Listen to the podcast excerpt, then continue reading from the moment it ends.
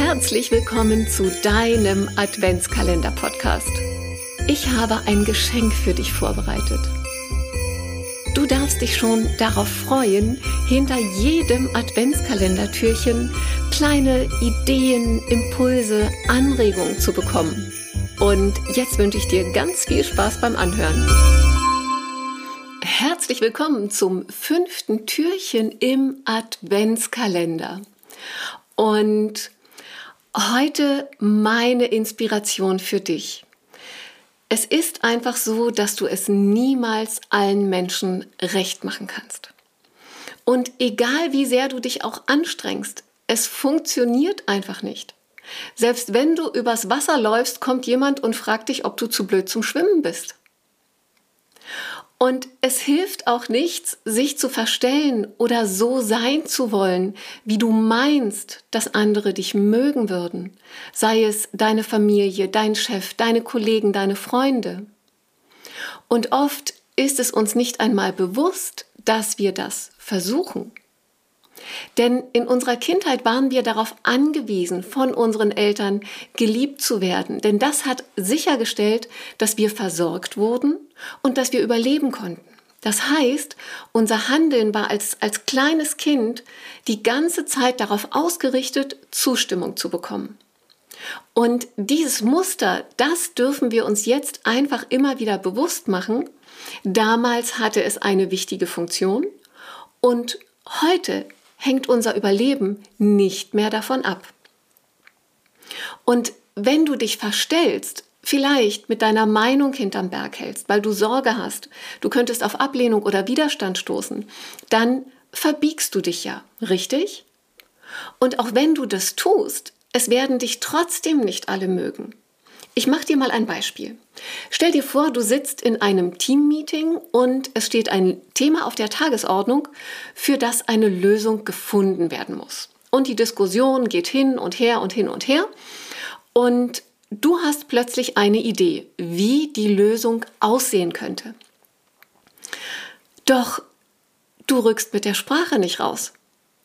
Weil in deinem Kopf sind da auf einmal Gedanken wie, na ja, vielleicht ist die Idee ja doch nicht so gut.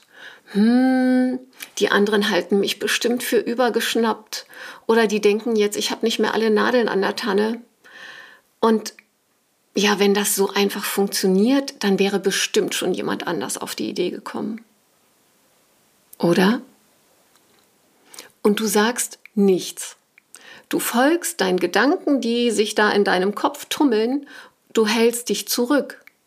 Und vielleicht fragt dich sogar jemand aus dem Team, ob du denn keine Idee hast.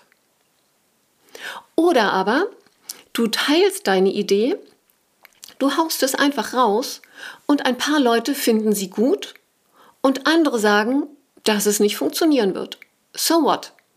Deine Idee ist dann aber im Raum und sie kann weiterentwickelt werden. Und vielleicht ist es am Ende genau die Idee, die auch zur Lösung geführt hat.